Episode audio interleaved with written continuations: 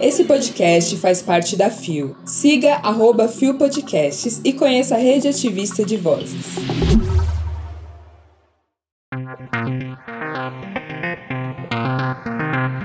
Datafolha realiza pesquisa sobre aceitação da homossexualidade no Brasil. Pepita participa do Botequim da Teresa, apresentado por Teresa Cristina. Festival Internacional de Cinema LGBTQIA+, gratuito e online.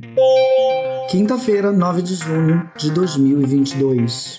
Olá, eu sou Isa Potter e esse é mais um Bom Dia Bicha. Traduzindo para italiano, Bom giorno, bicha!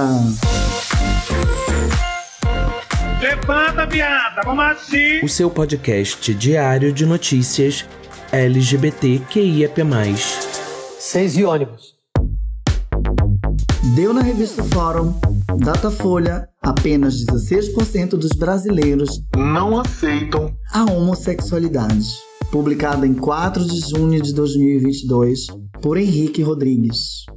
Uma pesquisa divulgada pelo Datafolha neste sábado, 4 de junho, mostrou que 79% dos brasileiros dizem que a homossexualidade deve ser aceita, enquanto o índice daqueles que afirmam que a aceitação dos homossexuais deve ser encorajada ficou em 16%. No mesmo levantamento, 6% dos entrevistados disseram não saber opinar.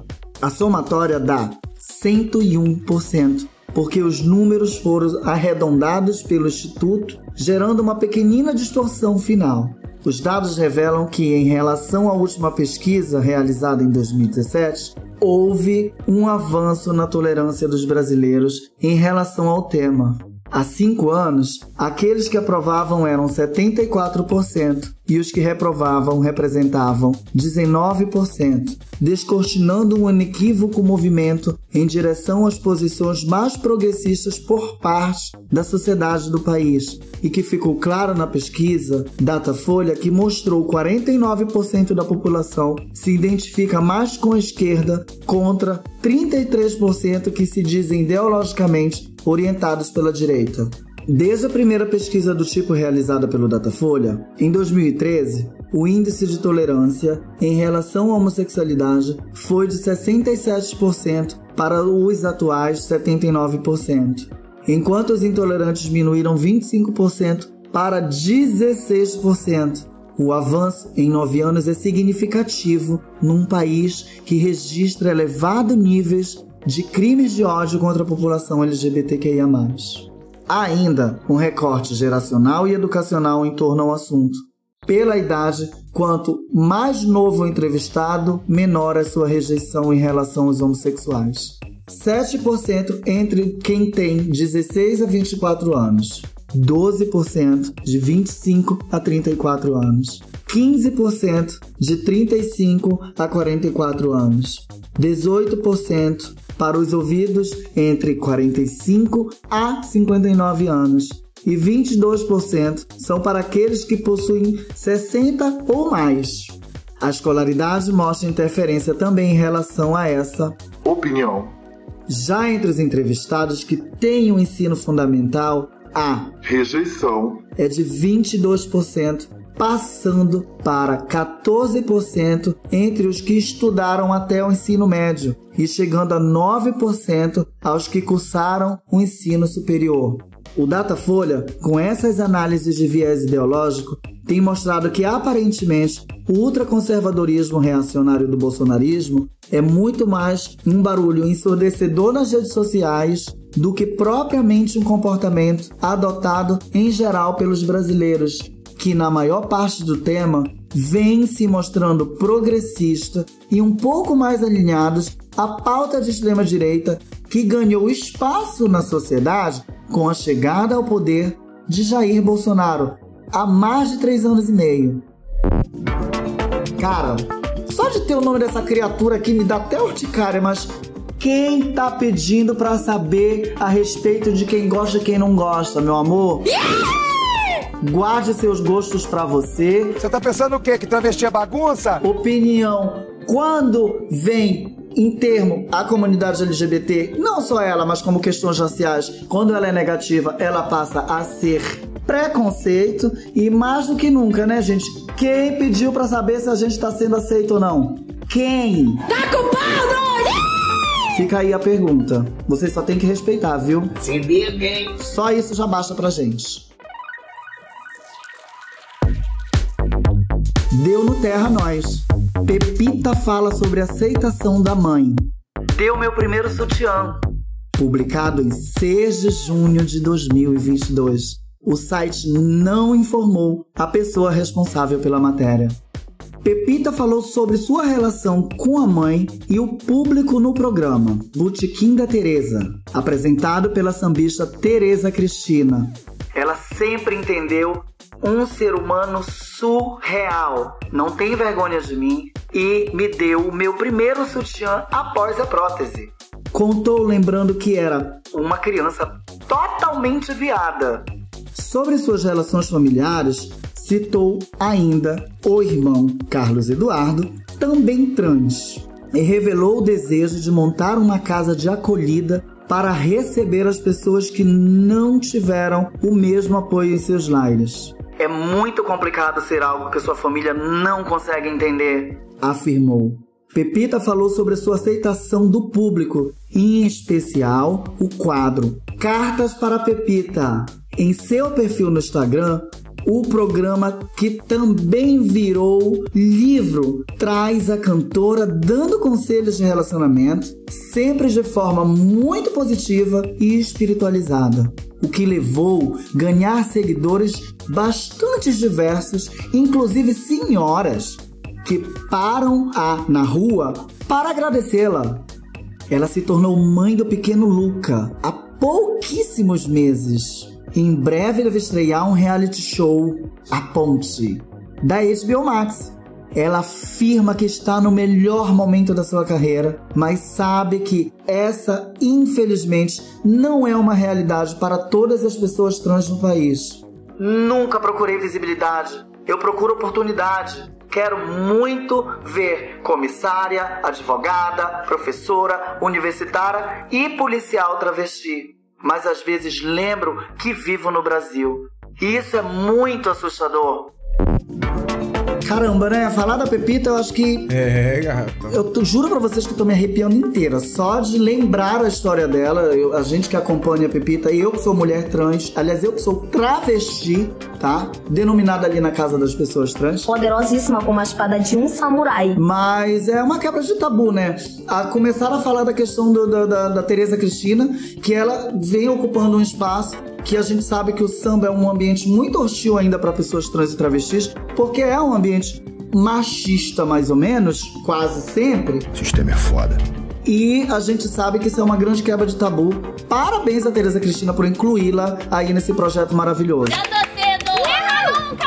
Falando sobre a família, cara, não tem como a gente não trazer a importância da presença da família das pessoas trans. Exatamente e o quanto é gratificante saber que a mãe dela acolheu ela tanto assim, sabendo que muitas não aceitam e que muitas das vezes essas meninas que não aceitam, não são aceitas, aliás, né? Elas acabam percorrendo um caminho ali muito difícil que nos leva ali, que isso aí dá muito pano pra manga. Eu não quero nem muito falar aqui, mas é muito triste. Mas fico muito feliz pela mãe da Pepita. Quanto à chegada do Luca, né, gente? Ai, parabéns essa mamãe linda, maravilhosa, gente. É isso que a gente quer ver, né? A gente quer ver a gente quer ver a gente tendo essas oportunidades, a gente quer ver muitas coisas aí pro universo das pessoas trans e travestis. Pepita, um beijo na amiga Potter.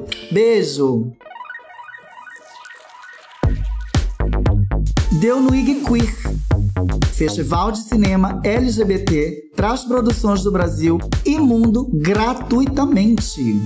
Publicado 3 de junho de 2022 por Felipe Carvalho.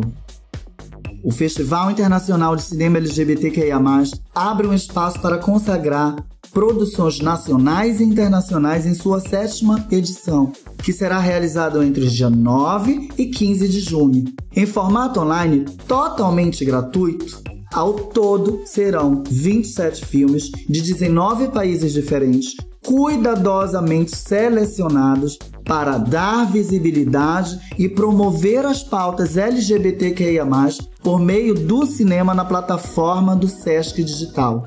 As missões diplomáticas em Brasília se unem para produzir o Festival de Cinema e reafirmar o compromisso das embaixadas e instituições participantes com a igualdade e a dignidade de todos os seres humanos, independente da sua orientação sexual, identidade de gênero. Além disso, com o objetivo de deixar o evento acessível ao maior número de pessoas, todos os filmes terão legendas em português.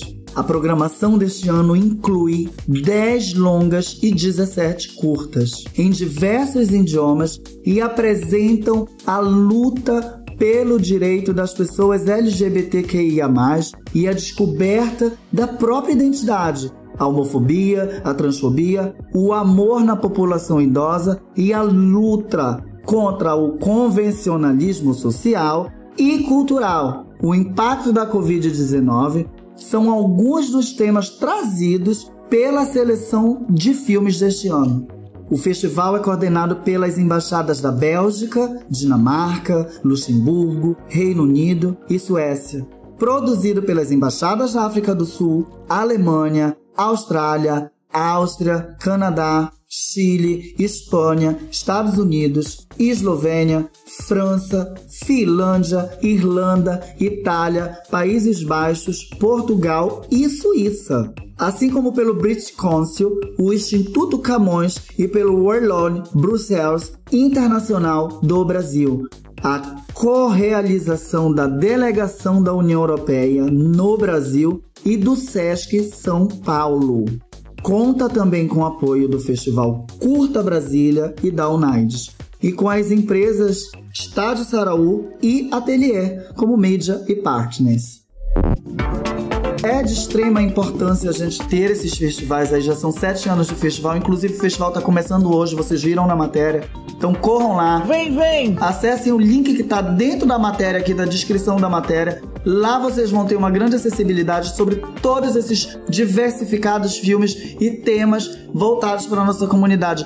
Meus parabéns ao festival, que venham outros mais anos aí de festival, porque a gente sabe que a gente foi invisibilizado durante muito e muito tempo aí por questões de preconceito. Então, parabéns à galera do festival e quem quiser acompanhar, é só entrar no site. Mais uma vez eu falo, entra no site, no link que tá aí na nossa descrição da matéria que vocês vão acompanhar de tudo, tá? A galerinha, a galerinha que gosta de cinema, corre lá, acompanha que tá começando hoje, viu?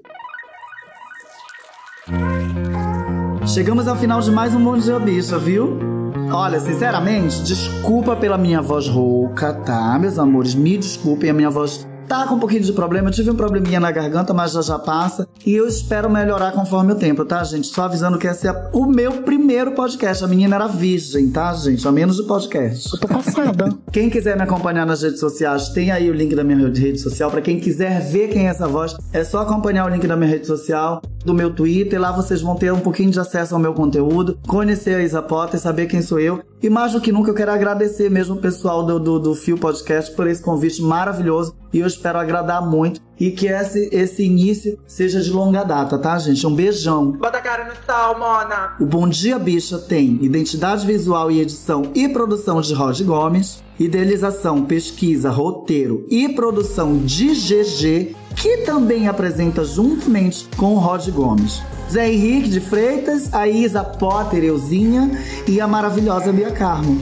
O programa faz parte do Fijo do Kill Bicha, um podcast queer que integra o Fio Podcast. Se você quiser conhecer os outros programas da nossa rede ativista de vozes, é só você acompanhar os links das nossas redes sociais que estão aí na nossa descrição, viu, meus amores?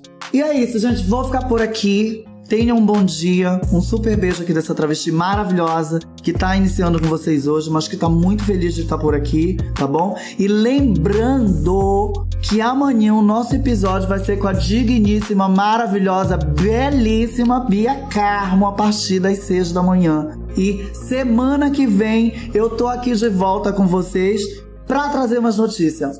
Beijo, fiquem bem.